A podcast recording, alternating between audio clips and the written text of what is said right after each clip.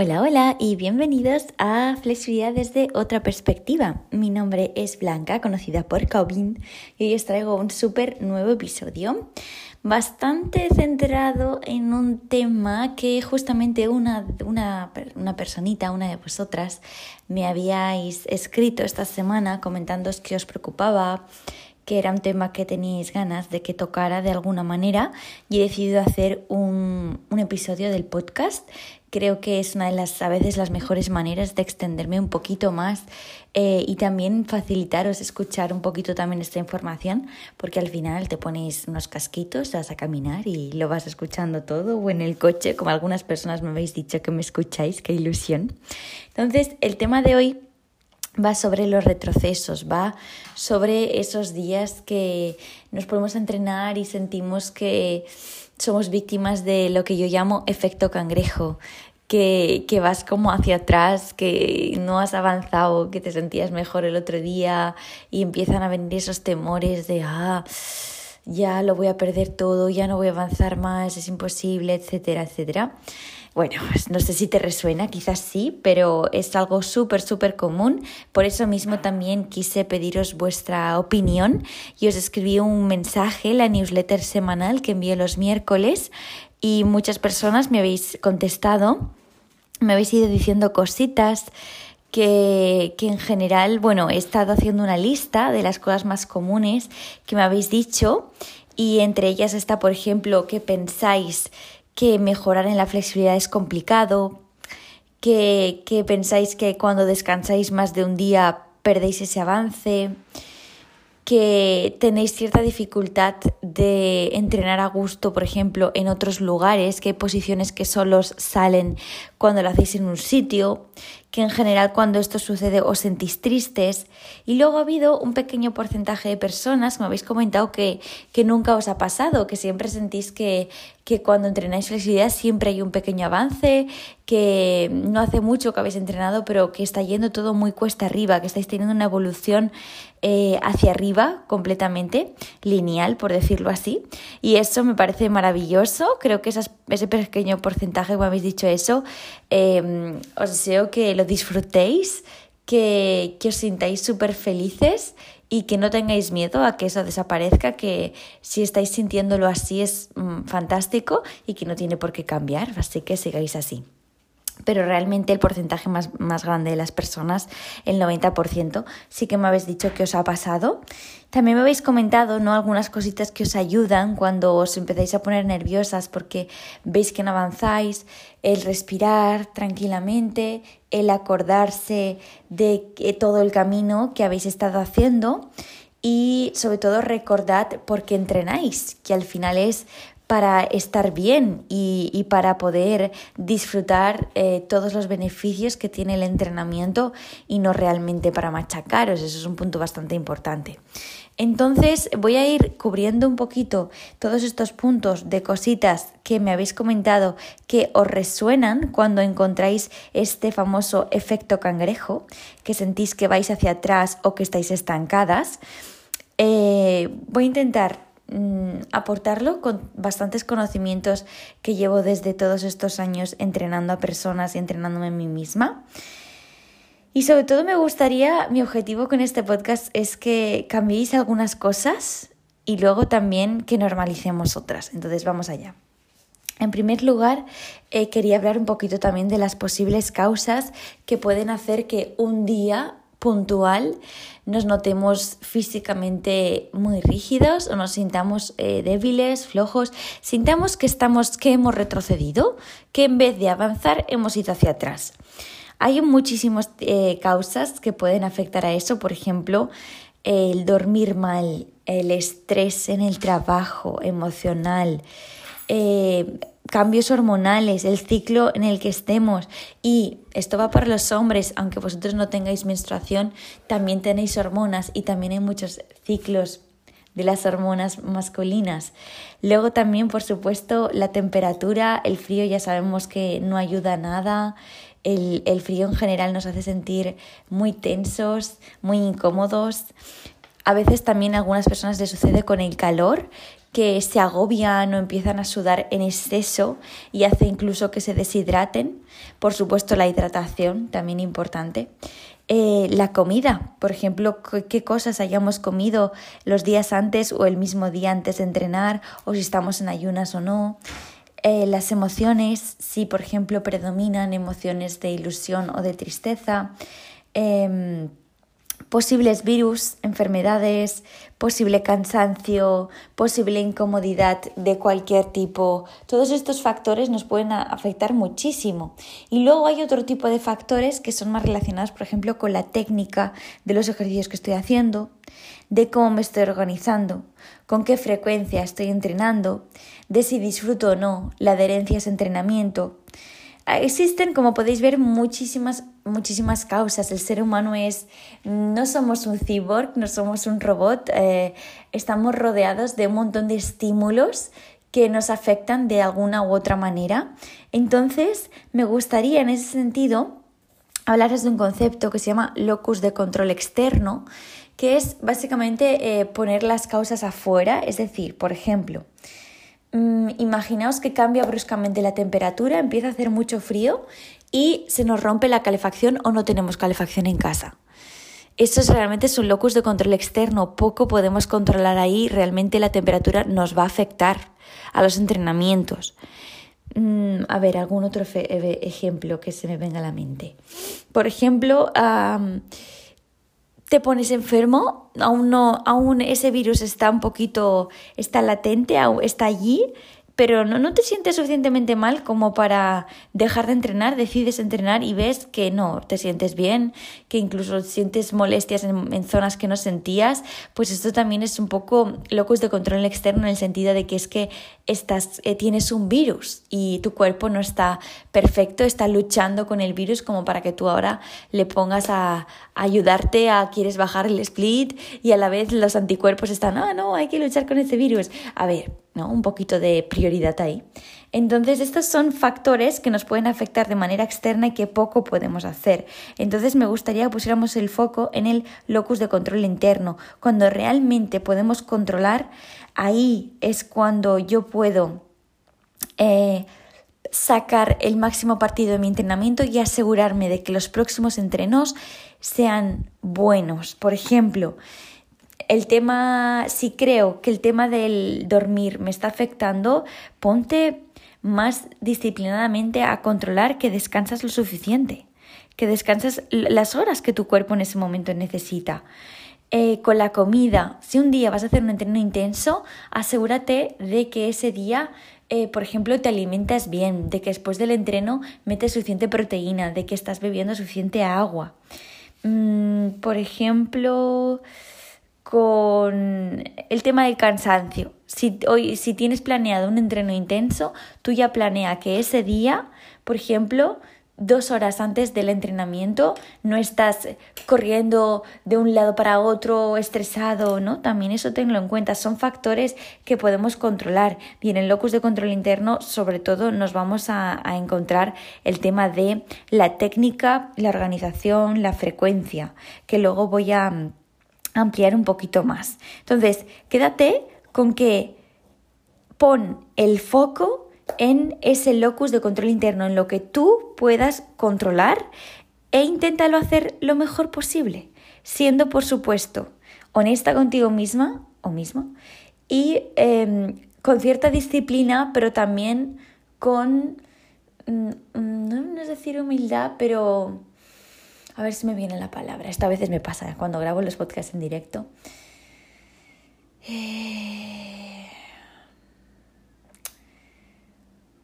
con amor, no, no, es la palabra que quería escoger, pero eh, trata de con amor. Es decir, si por lo que sea has controlado todo lo posible, te has alimentado bien, has dormido bien, estás en una buena temperatura en la habitación y ves que ese día no estás llegando tan lejos como quieres llegar, no te machaques.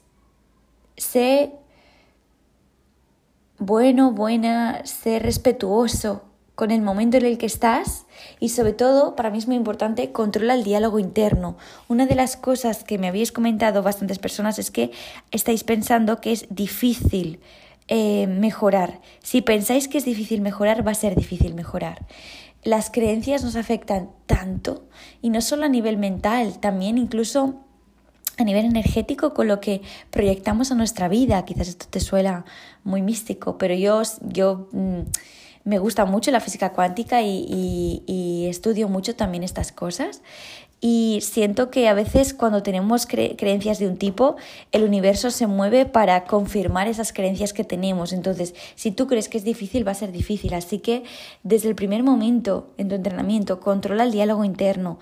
Todo está bien, lo hazlo lo mejor posible y vas a seguir avanzando y tú confianza que todo va a ir guay. Luego, algo para mí muy importante que puede hacer que a veces no avancemos dejando a un lado todas estas causas que pueden ser externas, como lo que he comentado de temperatura, etcétera, etcétera.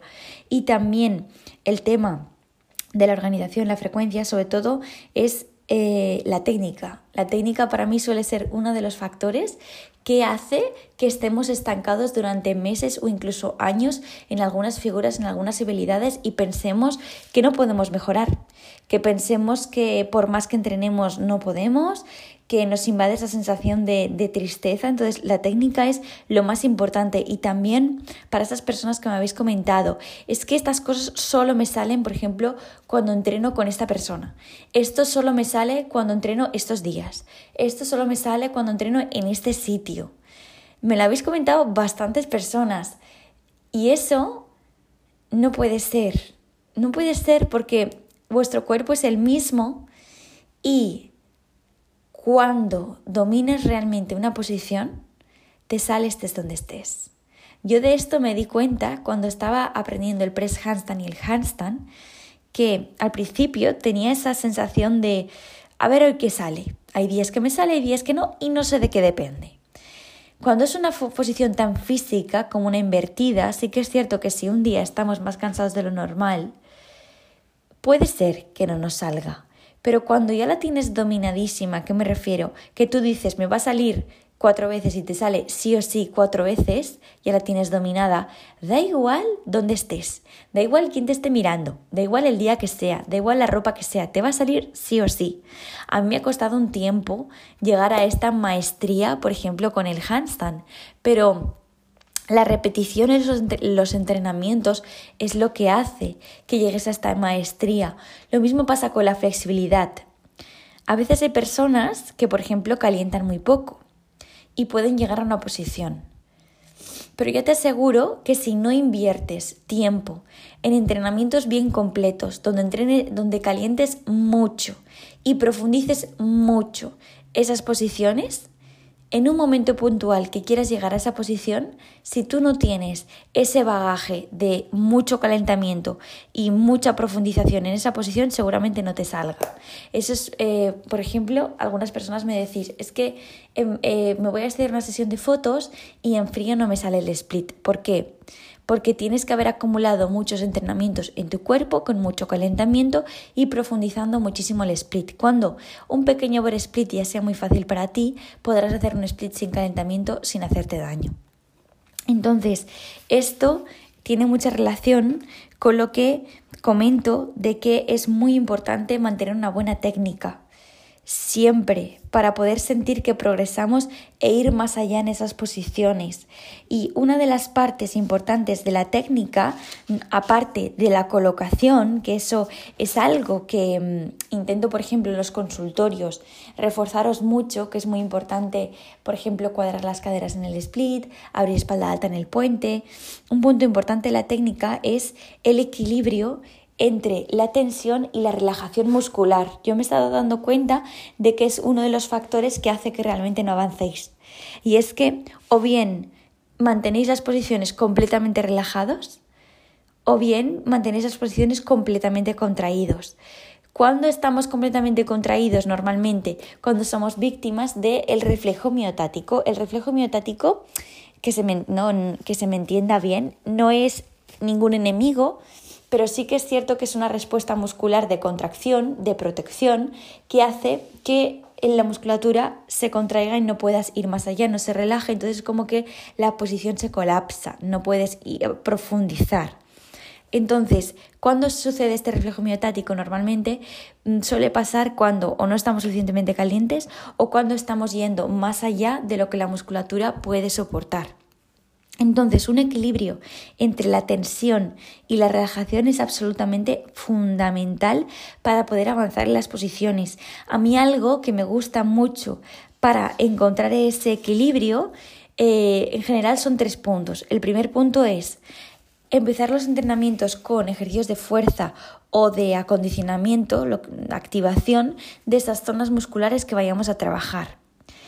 Luego, estar utilizando y mm, volvernos bastante maestros y maestras en el contraigo relajo. Cuando empezamos a trabajar con contraigo relajo, contraigo relajo y somos conscientes de la diferencia que hay cuando yo contraigo una musculatura y la relajo, cómo varía la posición, a partir de ahí puedo utilizar esto a mi antojo. Después de haber hecho contracciones y relajaciones bastantes veces en algunas progresiones, lo que ayuda mucho es apretar, apretar, apretar, apretar mucho y luego relajar y hasta el punto en que el músculo tenga una activación del 40-60% de, de activación.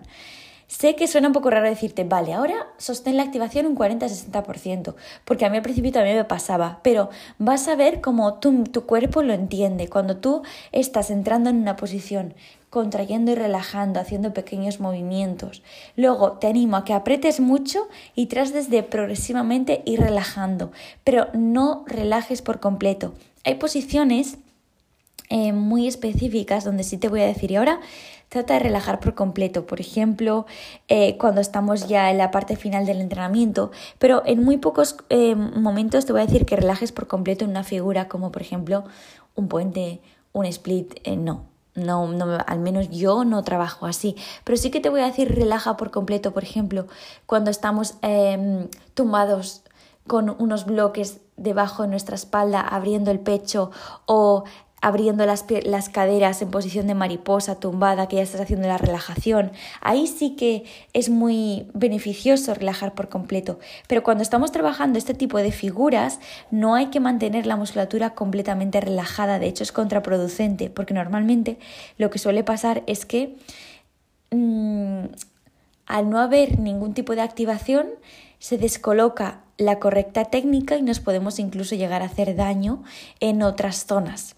y además de que no profundizamos la posición.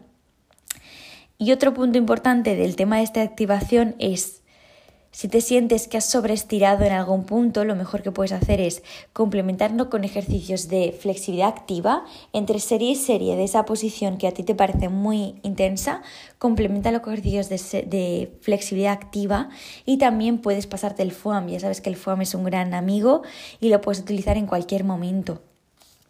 Entonces, luego voy a hacer una recapitulación ordenando un poquito todas estas ideas. Pero antes de recapitular este tema de la activación, quería realmente abordar solamente dos eh, pilares que creo que son los que muchas veces hacen que nos sintamos mal. Y uno de los puntos es las prisas, pensar que tendríamos que estar avanzando más rápido de lo que lo estamos haciendo. Si lo estás haciendo a este ritmo, Aparte de porque puede ser que haya cositas que no hayas tenido en cuenta, como puede ser la técnica o otros factores. También es porque quizás te has puesto un objetivo temporal excesivamente exigente. Y luego la pregunta es, ¿por qué te pones un objetivo temporal? Si tienes, por ejemplo, una competición, algo que, o un examen, por ejemplo, imagínate un examen para bombero o bombera. Tienes que hacer esta prueba de flexibilidad. Vale, ahí lo entiendo una competición tienes que sacar esta figura. Puedo llegar también a entenderlo. Pero si no, no es necesario. Para mí lo, mejor es soltar cualquier tipo de expectativa. Es que te vas a quitar un peso de encima en tus entrenamientos. Increíble, ¿Qué, qué prisa hay. Realmente no la hay. Si logras esto en tres meses, maravilloso. Lo logras en un año, maravilloso. Sí que es cierto que lo que tampoco tenemos que hacer es eternizarnos, ver que no avanzamos y decir, no, ya iré avanzando. Y realmente, por ejemplo, no esforzarte lo suficiente, o estar haciendo las cosas mal, o dedicarte solamente siempre a hacer el mismo estímulo y los mismos ejercicios. Eso tampoco es. Pero hay una gran diferencia entre el mm, dejarlo estar y, y decir, es igual si no mejoro y aún así sentirte mal. Y luego el hecho de tener que haber mejorado X cada semana porque si no, no me voy a sentir bien y no voy a cumplir con mi objetivo temporal. Hay mucha diferencia entre un punto y en el otro. Quizás se te viene a la mente alguna persona que ha tenido cambios rápidos, quizás incluso alguna persona que yo he mostrado en Cabin Progress. Entonces, te quiero comentar algo importante aquí. El tema de los avances rápidos. Un, me atrevería a decir que un 80% de las veces que comparto un cambio, por ejemplo, de una semana u otra, de una persona en una posición, no viene porque esa persona ha estado toda la semana trabajando a tope. Viene porque antes no estaba haciendo ese ejercicio con una buena técnica. Viene porque no estaba activando la musculatura que tenía que activar, no se estaba colocando como se tenía que colocar, no estaba calentando lo suficiente. Viene normalmente por este tipo de factores. Entonces, claro, al empezar a hacer las cosas bien, el avance es súper rápido, hacia arriba. Pero siendo realistas, normalmente suele ser por eso, por la técnica, por el calentamiento que estaba haciendo, por la colocación, suele ser por esas cosas, por las progresiones que estaba utilizando. Luego, puede ser que alguien tenga cambios muy rápidos. A mí eso me pasó con una alumna que en un mes le quedaba un palmo para lograr el split y en un mes lo bajó. ¿Por qué? Porque esta chica había sido patinadora profesional. Ella había estado trabajando mucho con su cuerpo y, en cierto modo, también partía de una pequeña tendencia a la hipermovilidad que le ayuda a que sus articulaciones lleguen a rangos de movimiento más amplios. Entonces sí que es cierto que estos son, son, factores que también nos pueden ayudar a tener cambios más rápidos, pero también te digo, al igual que pasa en las dietas, la flexibilidad también tiene el famoso efecto yo-yo. Si tu cuerpo no está preparado para sostener una posición y de repente ves que lo fuerzas mucho y responde y va justo hasta ese punto que tú quieres y mejora muy rápidamente, estás posiblemente rozando la posible lesión porque no has dado tiempo a que interiorice ni siquiera a que esté la musculatura lo suficientemente activa como para sostener la posición. Por eso es muy importante el tema de la activación y no solo la relajación, ni no solo los ejercicios estáticos, sino también los ejercicios dinámicos y no solo lo pasivo, también lo activo. Con esto no quiero decir que ah, he mejorado muy rápido en una semana, entonces me voy a lesionar. No, porque seguramente esa mejoría tan rápida se, se, se relaciona con que has empezado a calentar mejor, estás trabajando las cosas de otra manera, y estás teniendo una mejor técnica. Eso le pasa a mucha gente, por ejemplo, que empieza mis formaciones o que empieza con los vídeos de YouTube, que dices que muy poco tiempo nota mucha mejoría, pero porque antes las cosas no las hacías bien. Por eso has notado mucha mejoría, tu cuerpo está respondiendo muy bien, pero también muchas veces es porque estás cambiando tu manera de hacer la posición, etcétera. La organización también a veces. Pero que los cambios rápidos normalmente vienen por eso y mm, no deberían ser nuestro objetivo. Y luego la famosa creencia de tengo que entrenar todos los días, si no, no mejoro. Eso no es cierto y de hecho es absolutamente contraproducente, porque al igual en que los entrenamientos de fuerza necesita tu cuerpo una cierta recuperación. Yo te pregunto, imagínate que te quieres preparar una media maratón. ¿Tú crees que saldrías a correr cada día? ¿O que harías 21 kilómetros cada día? ¿Tú crees que de verdad, plantéatelo, ¿eh? ¿De lunes a domingo vas a salir a correr 21 kilómetros? Pues lo mismo pasa con el split. ¿Tú quieres el split? ¿Tú crees que cada día vas a intentar hacer el split? Pues no.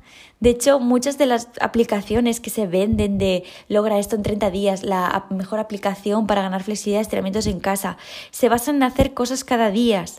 ¿Es malo eso? No. Pero lo que te proponen que hagas, sí porque normalmente está basado en todo muy pasivo y todo muy estático, y eso no es bueno. La mayor parte de alumnos que tengo que se han lesionado han sido con ese tipo de aplicaciones y por hacer ejercicios que no se, no se eh, adaptaban al punto en el que estaban e incluso a sus objetivos. Si tú tienes el objetivo Imagínate bailar salsa y de hacer un lanzamiento con tu pierna maravilloso, pues no, lograr el split en el suelo no debería ser tu, tu objetivo principal. Tendrías que estar trabajando los lanzamientos y posiblemente bastante fuerza de abdominales y de flexores, no solo flexibilidades que tibiales. Entonces, son muchas cosas, lo sé, es que hoy venía cargadita porque, jo, me pone muy triste cuando eh, leo vuestros mensajes y ahí yo, yo detecto también un poco con qué energía los escribís, ¿no? Y, y siento que, que sois muchas las personas que, que, os entristeces, a veces os ponéis a entrenar y os desmotiváis, o veis cosas y os desmotiváis. Por eso, por ejemplo, en, lo nuevo que estoy creando en Calvin Infinity hay un apartado de mentalidad muy grande, mucho más que lo que yo tenía en las otras formaciones, donde tocamos mucho esto y le estoy dando un peso muy fuerte porque eh, para mí los avances realmente son un 80% mentalidad. Por supuesto hay una parte física muy importante, pero la mentalidad es clave para que esa parte física mejore y luego para que tú disfrutes del camino, que va a ser al final lo que haga que sigas evolucionando.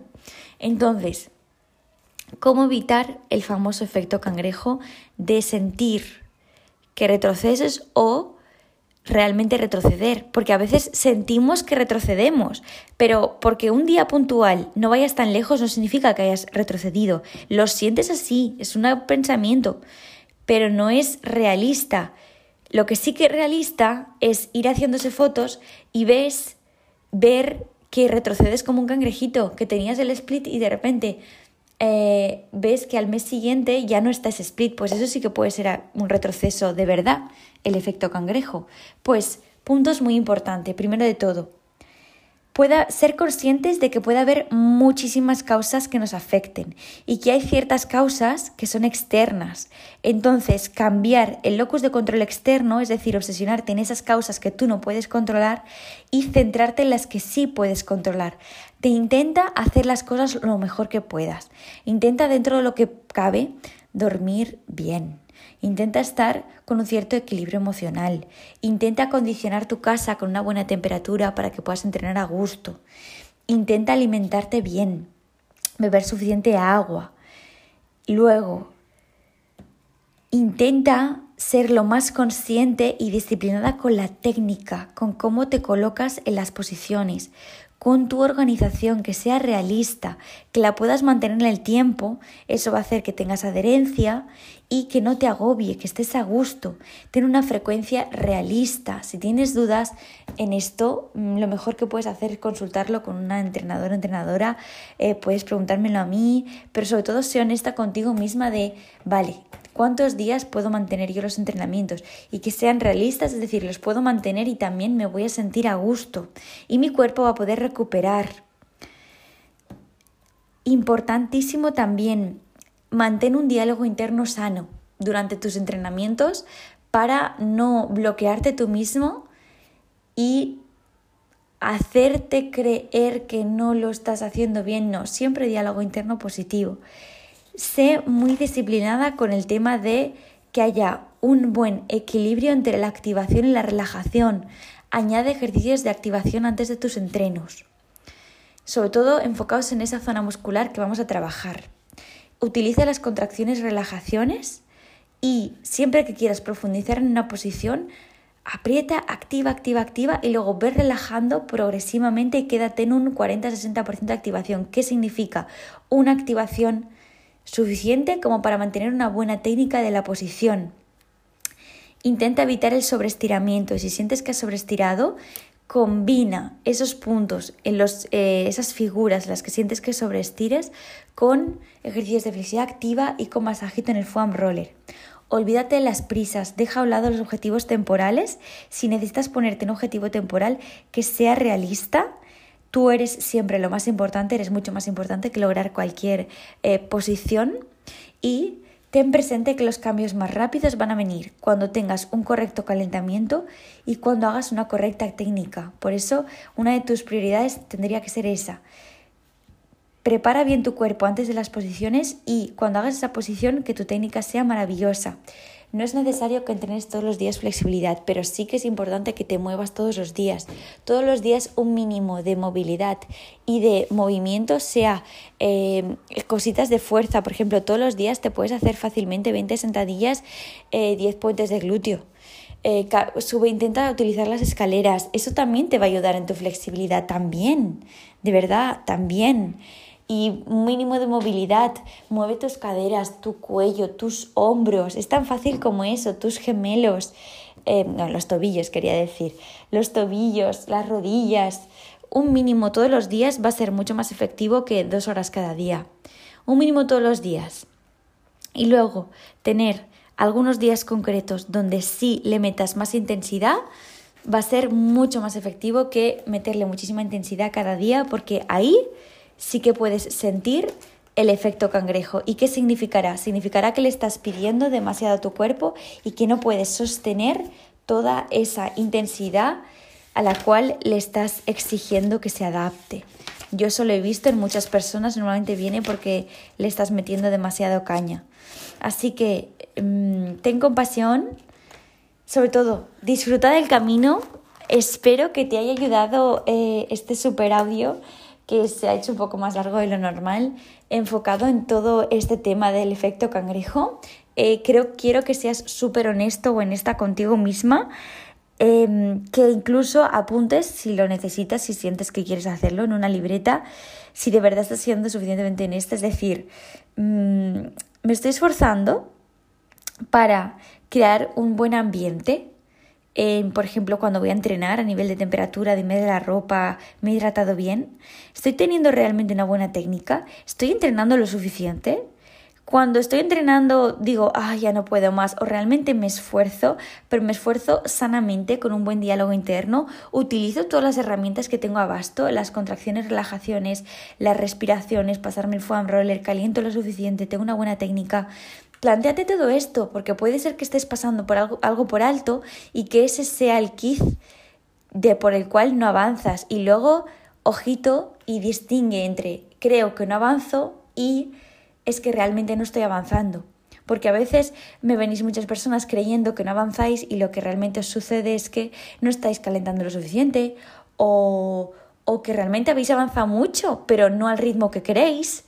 Mira también siempre atrás el punto desde el que partes. Seguramente te sorprendas, eso es algo importante también. Así que aquí me despido. Espero que te guste. Seguimos así. Eh, coméntamelo, dame feedback por Telegram, por Instagram, eh, por las newsletters, donde sea. Agradezco muchísimo también las que des estrellitas a este audio. Si estás, por ejemplo, en Spotify, eso me ayuda mucho.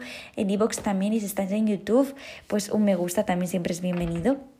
Muchas gracias por estar aquí, por escucharme. Espero de corazón que te ayude. Tengo muchas ganas de seguir compartiendo, así que así lo voy a hacer. Te mando un beso muy fuerte. Hasta la próxima.